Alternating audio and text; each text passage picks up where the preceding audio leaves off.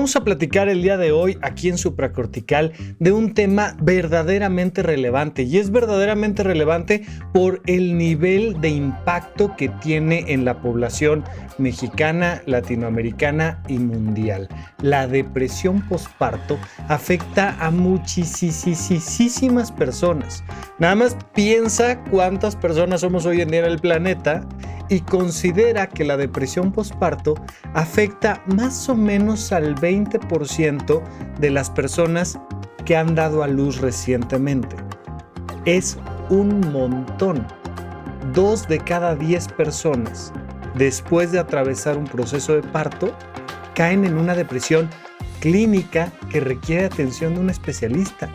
Es un montón y hay algunos lugares donde dicen que hasta un 50%. Pero vamos a platicar un poco más de eso hoy aquí en Supracortical. Supracortical. Supracortical. Supracortical. Con el médico psiquiatra Rafael López. Síguelo en todas las redes como arroba Rafa Rufus. No olviden que Supracortical es parte de Sonoro y que puedes encontrar la página de Sonoro www.sonoromedia.com para escuchar todas las producciones que tiene Sonoro y Supracortical es solo una de ellas.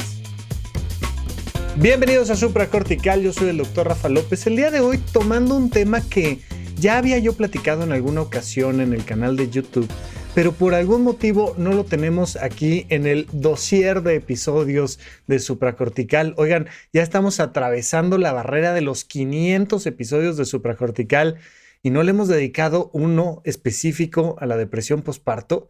No puede ser. O sea, de verdad que no puede ser. Y precisamente no puede ser porque uno de los grandes factores sociales que tenemos es que dejamos solas a las personas que recientemente atravesaron por un parto. Entonces esta cosa social, machista de nuestro entorno, de, de, haber creado condiciones donde pues ahí cuidas a tu bebé y más vale que seas la persona más feliz del mundo porque acabas de dar vida, que es, bueno, el gran destino y objetivo de todas las mujeres, ya sabes, esta, esta idea reduccionista eh, que nos lleva a decir, bueno, y más te vale que seas feliz, y si no eres feliz, eres una mala persona, eres la peor mamá del mundo, eres... Esto se da con mucha naturalidad y está muy mal. Entonces, tenemos que visibilizar este tema, pero además sensibilizar a las personas para que sepan que es la cosa más normal del planeta Tierra atravesar por una depresión postparto y que tiene una solución y que nos podemos evitar un montón de problemas si tenemos información suficiente y si actuamos a tiempo. No solo eso, mira, recientemente y, un poco revisando las noticias al respecto y los artículos que se han publicado, pues es lo que me lleva a hacer el día de hoy este programa. Pero recientemente se autorizó por la FDA en Estados Unidos eh, un medicamento que se llama suranolone.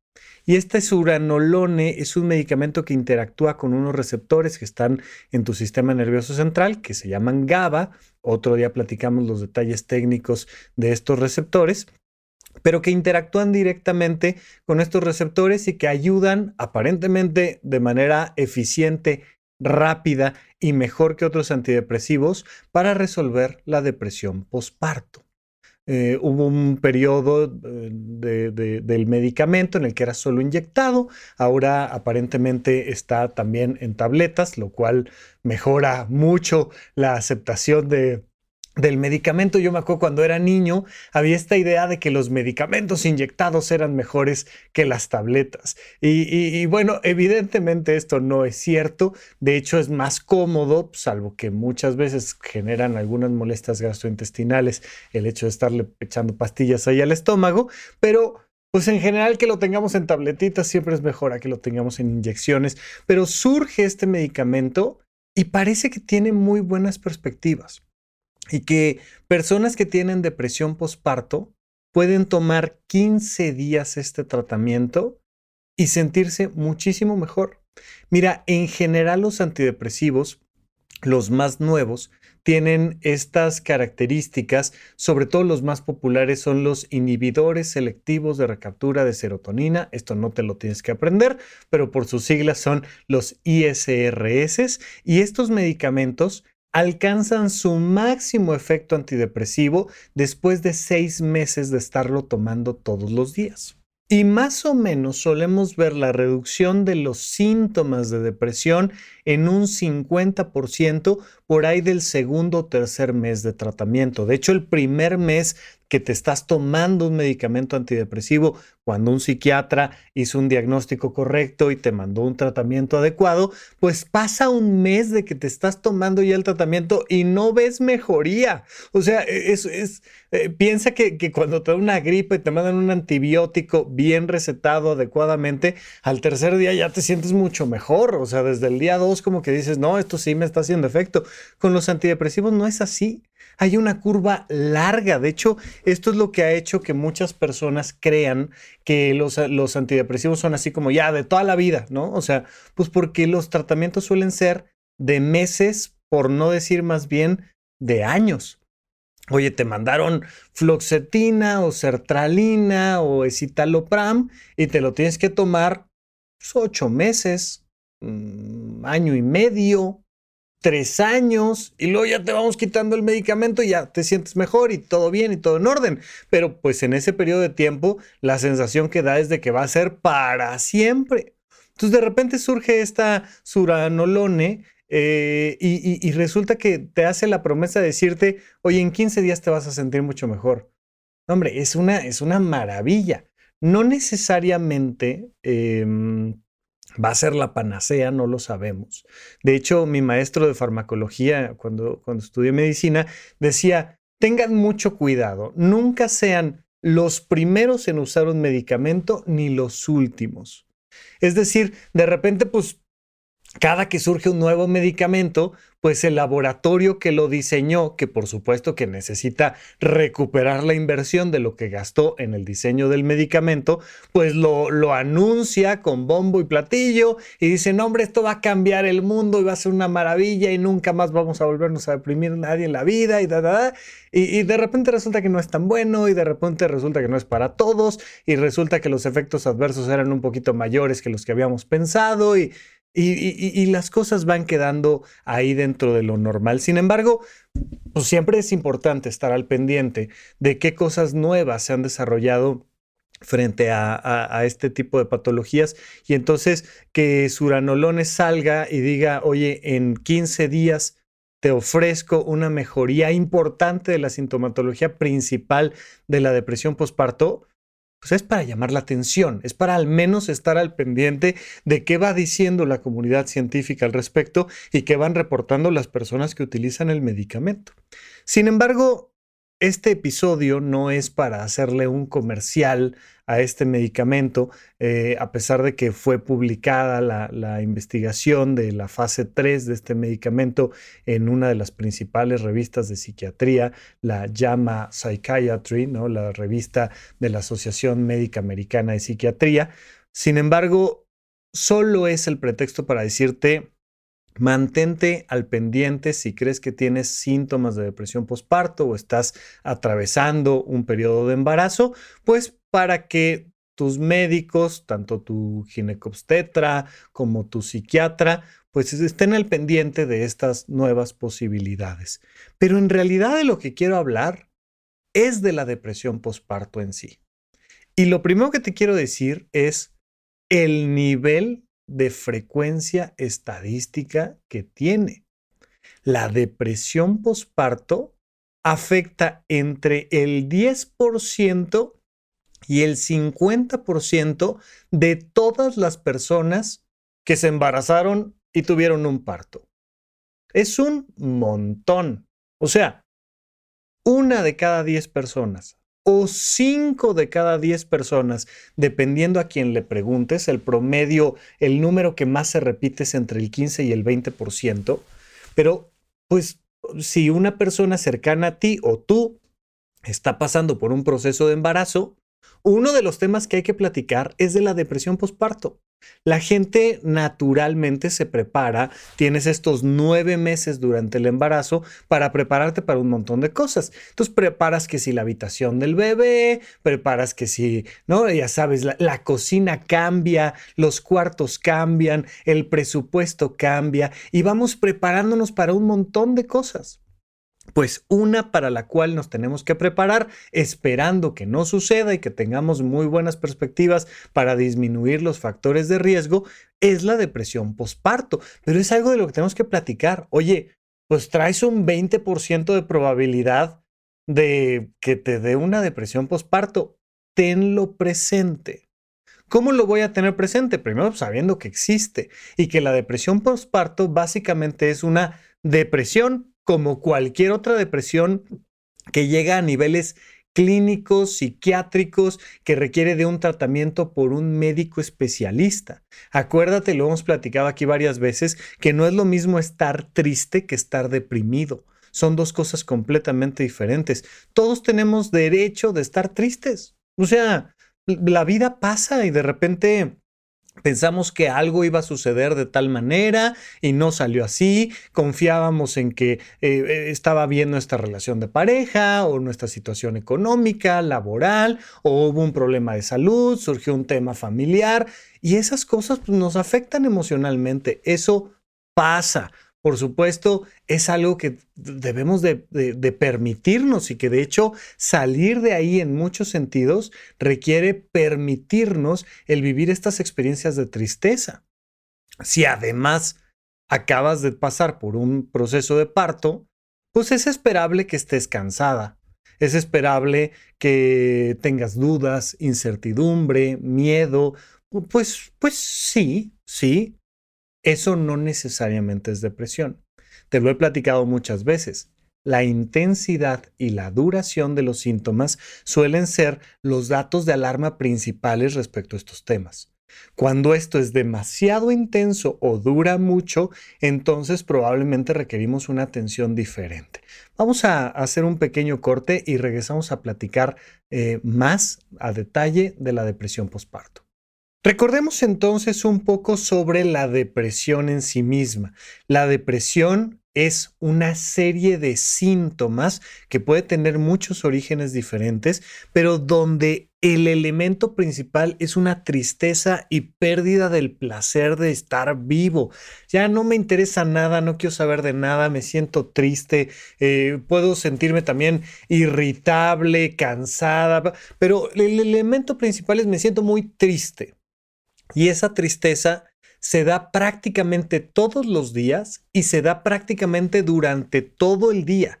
De ahí la intensidad y la frecuencia de la que te platicaba. No es que, ay, como que me sentí muy triste dos horas el miércoles y el viernes. No, es constante todo el día y ya pasaron más de dos semanas y esto no se me quita. Eso es el elemento principal y se agregan otras cosas como sentirme muy cansada, como tener un montón de pensamientos negativos, incluso por supuesto en situaciones mucho más graves cuando ya empiezo a tener pensamientos suicidas. La gente suele platicar mucho sobre el suicidio, así como en abstracto, como de, ay, pues tú cometerías un intento suicida o no. Ay, no, yo creo que eso es de valientes o de cobardes o de... No, eso es un síntoma tener pensamientos suicidas es un síntoma de la depresión. Es como tener el síntoma de que te salgan ronchas cuando tuviste una intoxicación alimentaria. Oye, ¿es, de valientes o de cobardes? No, pues es un síntoma, o sea, me están brotando pensamientos suicidas o pensamientos catastróficos, siento que todo va a estar mal o no tengo nada de apetito o al contrario, no puedo parar de comer, no tengo nada de energía, duermo todo el día, etcétera, o tengo insomnio muy profundo, es decir, se agregan una serie de síntomas a este elemento principal que es estar muy triste durante dos semanas o más. Hay personas que se avientan meses así antes de empezar a recibir atención. Si a esto le agregamos el tema de depresión postparto, pues evidentemente estamos hablando de una persona que atravesó por un proceso de parto y que dentro de los dos meses siguientes desarrolla esta depresión. Esto nos hace pensar que es algo particular, que la depresión posparto tiene algunos factores diferenciales. ¿Cuáles son estos? Bueno, pues de inicio entender que hay una serie de factores de riesgo que otras personas no necesariamente van a tener idénticos, porque hubo un montón de movimientos hormonales. O sea, engendrar un bebé y dar a luz a un bebé, pues genera un montón de movimientos físicos, anatómicos, bioquímicos, hormonales, que hace más probable que una persona tenga una depresión. Si has visto alguna vez un esquema de cómo se ven los órganos internos en el último mes de embarazo, pues es que el bebé por un lado está pateando la vejiga, pero le está dando un codazo al corazón, pero está por ahí presionando la columna vertebral, pero o sea, no está cómodo el asunto. Esto hace que las personas, por ejemplo, estén yendo al baño constantemente y que por tanto no puedan dormir. Estás ahí medianamente como durmiendo y, la bebé o el bebé se están moviendo adentro de ti, te despiertan y es todo un tema, dolores y, hinchazones y bueno, ¿qué, ¿qué te cuento? O sea, todo por lo que atraviesa una persona durante el embarazo, más todo lo que atraviesa después del parto porque viene un reacomodo de los órganos internos, viene un reacomodo del sistema hormonal y todas estas cosas hacen más probable que las personas desarrollen una depresión posparto. Ahora, no es lo único. Recuerda que esta idea que tenemos de las familias de papá, mamá y dos hijos es una cosa que viene de la Segunda Guerra Mundial para acá esto es un concepto nuevo, esto que decimos es que tenemos que defender a la familia.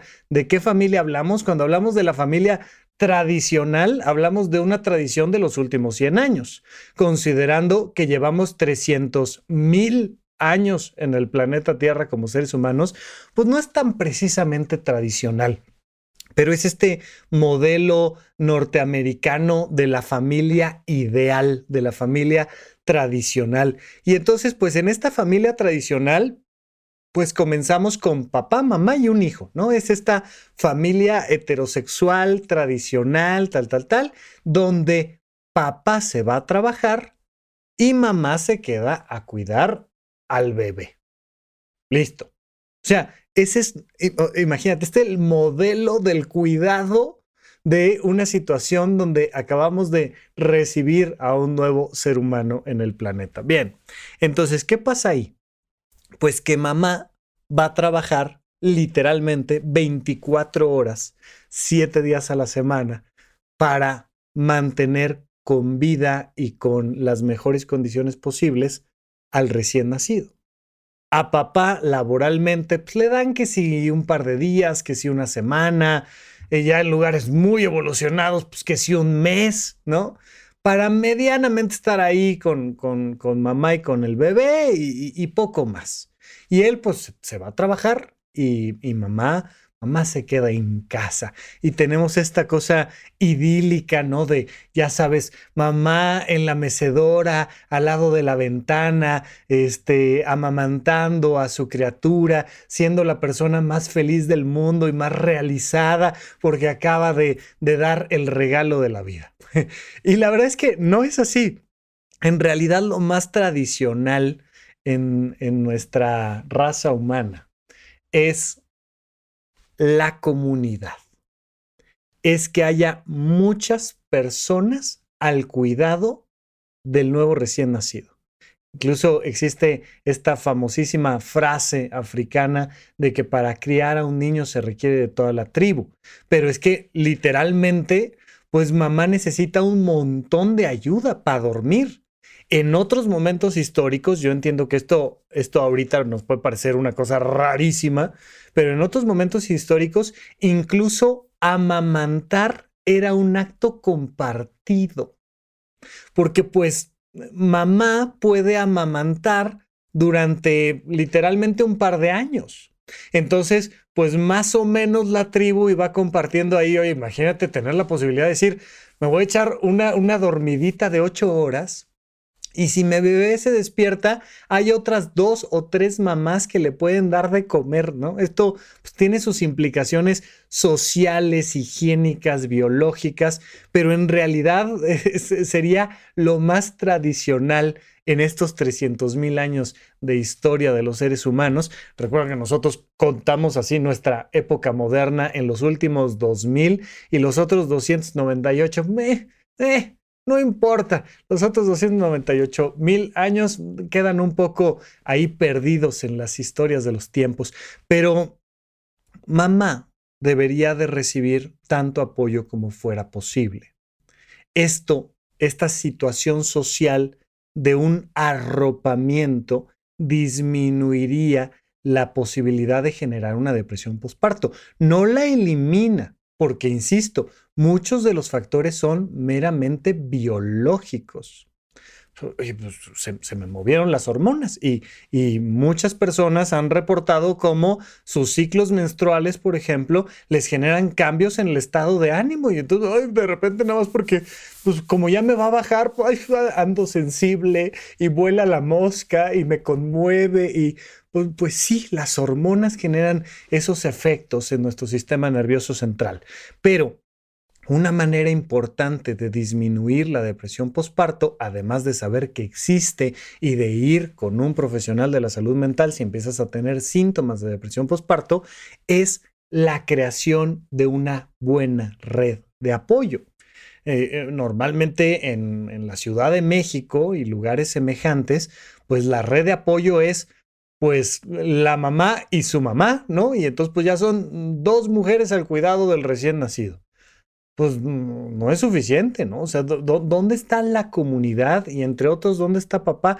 Pues papá no puede estar porque hemos creado esta sociedad que nos dice que papá es el que tiene que ir a generar recursos económicos. Ahora, ciertamente en nuestro país y en muchos otros lugares en el planeta, pues además papá no está. O sea, además nada más está mamá y entonces mamá tiene que ir a trabajar desde en cuanto le sea posible al mes de haber dado a luz o a los dos meses y tiene que ir a trabajar con situaciones económicas complicadas encima, con conflictos familiares, porque recuerden que que si en algún lado te van a criticar, pues van a ser en tus propios núcleos familiares y entonces muchas veces pues la abuela en cuestión, el abuelo en cuestión, los hermanos de la nueva mamá tal, lo que sea, lo que hacen es que juzgan, critican, complican y entonces no tenemos una red de apoyo y eso incrementa muchísimo la posibilidad de desarrollar una depresión posparto. Son muchos factores, factores biológicos, eh, factores sociales, factores económicos, factores de una serie de contextos que tienen que ver con muchas variables, pero que nos llevan entonces, insisto, hasta un 50% de personas que pasaron por un proceso de un parto y que ahora tienen síntomas depresivos. Parte de estos síntomas depresivos pueden ser cosas muy relevantes, como por ejemplo, no solo empezar a tener estos pensamientos suicidas, sino además tener estos pensamientos filicidas. Y esto lamentablemente es un tema muy serio, eh, pero, pero quiero que lo, lo intuyas con toda claridad. Me siento muy mal, me siento incapaz de cuidarme yo a mí, mantener mi vida. Y lo que más me preocupa es mi bebé. Entonces, ¿qué voy a hacer? Pues que voy a acabar con mi vida y con la de mi bebé para ah, resolver este tema. Y esto es una situación terrible que además frecuentemente les avergüenza.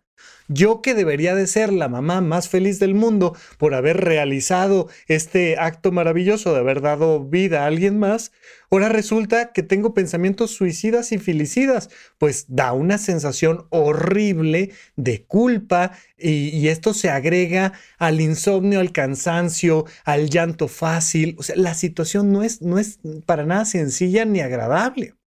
Entonces, urge identificarlo y urge atender esta depresión postparto. Pero vamos a platicar un poco más de, cómo atenderlo después de este pequeño corte. ¿En dónde, cuándo y para qué escucha supracortical? Comparte tu experiencia en redes sociales para que más personas conozcan este podcast. Sigue al Dr. Rafa López en todos lados como arroba Rafa Rufus. Estamos de regreso con ustedes en Supra Cortical. Recuerda que me puedes seguir en redes sociales como arroba Rafa con doble R en medio, donde podemos platicar de este tema y de todos los que te parezcan importantes. Me puedes escribir, seguir. Eh, luego por ahí me han em, mandado noticias, artículos, eh, temas que les parecen importantes y eso nutre mucho para que podamos seguir haciendo contenido que consideres importante y que te llame la atención relacionado a temas de salud mental. En esta ocasión platicando de esta depresión postparto. Entonces, lo primero que tenemos que hacer es saber qué sucede para que toda persona que esté planeando embarazarse empiece a platicar con todas las personas posibles, con los profesionales de, la salud física y mental y con sus familiares, amigos y demás, pues de que existe la posibilidad de presentar una depresión postparto. Claro que siempre vamos a decir, no, no, yo, espero que eso no me pase a mí. Por, por, supuesto, lo ideal, pero en realidad es algo que puede suceder y que tenemos al menos que platicar. Hay más riesgo de que una persona que ya haya tenido otras depresiones desarrolle una depresión postparto. Hay más riesgo que una persona que tiene familiares que han tenido depresión postparto desarrolle una depresión postparto. Pero aún una persona que nunca ha tenido ningún riesgo de depresión, pues lo puede presentar. Entonces hay que estar al pendiente.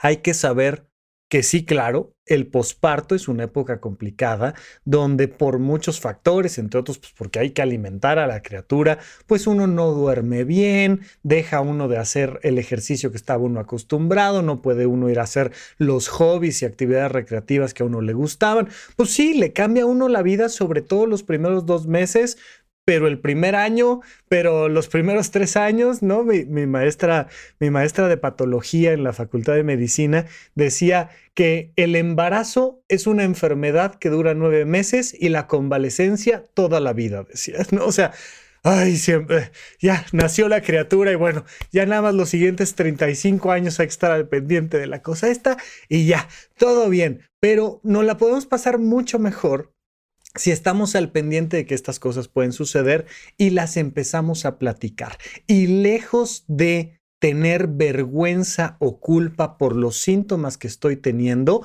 hay que platicarlo con tranquilidad con las personas correspondientes. Por supuesto, un psiquiatra y tu ginecobstetra van a ser las puntas claves de la solución de esto.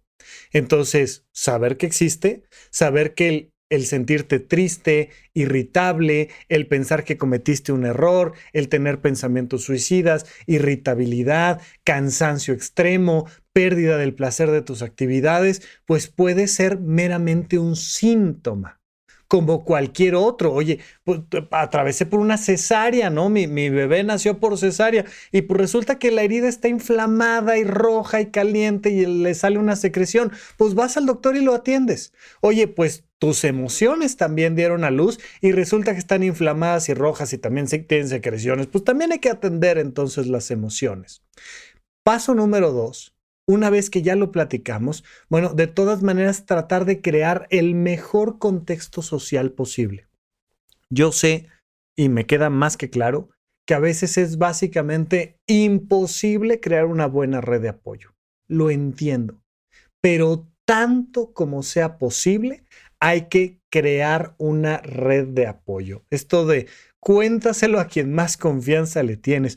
Pues quiénes son estas personas en las que confías para que estén visitándote en casa, para que se queden unos días contigo, a quién tienes que contratar si es que puedes contratar a alguien, a quién tienes que pedirle apoyo, quién tiene que levantar la mano y decir, no te preocupes, yo me encargo de esto y esto y esto. O sea, hay que crear esta red de apoyo que es lo más natural para el ser humano.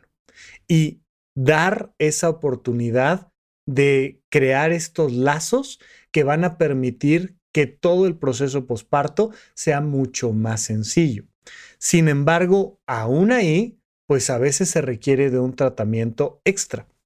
Y entonces, puede ser que terminemos en una consulta con el psiquiatra y que el psiquiatra, un médico especialista, haga el diagnóstico pertinente y entonces diga, oye, necesitamos mandar un medicamento.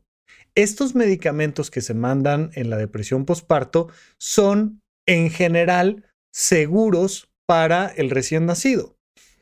La bebé o el bebé que está amamantando pues puede eh, alimentarse con tranquilidad a pesar de que eh, mamá ¿no? esté teniendo un tratamiento antidepresivo.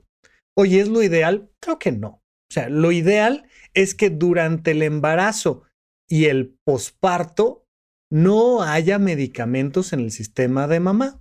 Eso es lo ideal, eso es lo que queremos. Todos los medicamentos tienen efectos adversos. Todos los medicamentos son situaciones de riesgo, pero no los vamos a satanizar. Riesgo-beneficio, hay muchas ocasiones en las que preferimos mandar un tratamiento no porque sí, no, no como, ay, pues para que no te dé depresión postparto, te voy a mandar antidepresivos en el mes 7 de embarazo y hasta un año después de que haya nacido tu bebé. No, no, o sea, eso no se hace así. Puede tener una serie de, de consecuencias. Sin embargo, la depresión postparto sí es algo que no podemos decir, ay no, para no darle medicamentos a la mamá, entonces mejor que se aguante como las machas la depresión. No, por favor, esto no se hace de esta manera. Hasta el momento, más allá de lo que te platicaba yo de la suranolone, hasta el momento la indicación es que si ya el psiquiatra identifica una serie de características y requiere mandar un tratamiento, lo habitual es mandar un inhibidor selectivo de recaptura de serotonina, un antidepresivo de los ISRS, salvo circunstancias específicas que el especialista puede decidir. Eh, habitualmente lo que se manda es sobre todo sertralina, fluoxetina, este tipo de medicamentos y bueno, pues simplemente es una toma diaria y tardamos algunos meses en retirar el tratamiento pero la diferencia puede ser notoria. Lo, he visto muchas ocasiones que después de un mes de estar tomando el tratamiento, las personas se sienten mucho mejor y te empiezan a decir, Oye, qué bueno que, que, que, estoy en este tratamiento, que lo acepté, que, que, lo... No, listo. Oye, ¿Era lo ideal? No. ¿Era algo que se me antojaba? No. Es que a mí no me gusta tomar medicamentos. No es de gusto, ¿no? Esto no es hobby, es una indicación médica y a veces se requiere. Oye, Rafa, ¿y qué tanto una psicoterapia pudiera ayudar? Sí, claro. A ver, de hecho, es siempre el primer escalón de atención de un cuadro depresivo, la psicoterapia, porque las herramientas psicológicas que podemos desarrollar hacen menos probable que se genere un cuadro depresivo grave, por supuesto. Pero sobre todo en la depresión postparto, te diría yo, es probable que si ya la identificamos, necesitamos apurarnos con un tratamiento farmacológico. Pero claro, una persona, mientras mayor nivel académico tiene, mientras mayor desarrollo de herramientas psicológicas, emocionales tiene, pues va a ser mucho menos probable que desarrolle una depresión postparto. Pero recuerda que aquí hay factores hormonales, eh, genéticos, que tienen mucho que ver con esto, entonces tampoco se me desalienten porque, pues oye, yo soy una persona que, que medita y soy una persona que va a terapia y soy una persona muy en contacto con sus emociones y soy una persona con muchas herramientas de inteligencia emocional y qué bueno, pero todos podemos pasar por esto, ¿no? Porque también luego da esta sensación de, oye, no, pues es que yo soy... Eh, coach o terapeuta o psiquiatra, pues a mí no me debería de pasar esto. Claro que sí. Claro que puede suceder y simplemente es algo que se identifica y se atiende y se resuelve y no pasa absolutamente nada. Entonces, ojalá, ojalá cada vez vayamos encontrando mejores herramientas y mejores maneras de atender la, depresión postparto. Ojalá este, este nuevo medicamento nos dé la posibilidad de reducir un tratamiento de un año a 15 días o a un mes. Sería una cosa maravillosa. Ojalá encontremos otras maneras en las que podamos prevenir que se presente la depresión postparto, pero si se presenta, vamos a atenderla. Entonces, pues hasta aquí el programa del día de hoy.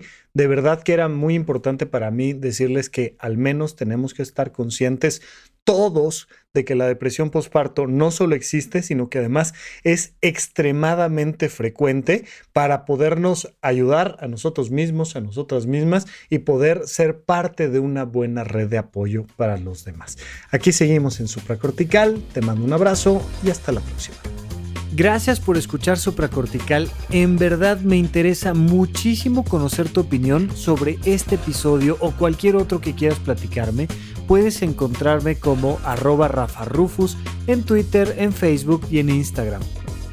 Quiero darte las gracias por escuchar Supracortical y sobre todo por suscribirte y seguirme donde sea que estés escuchando este programa y así te puedes enterar todo el tiempo de nuestros próximos estrenos.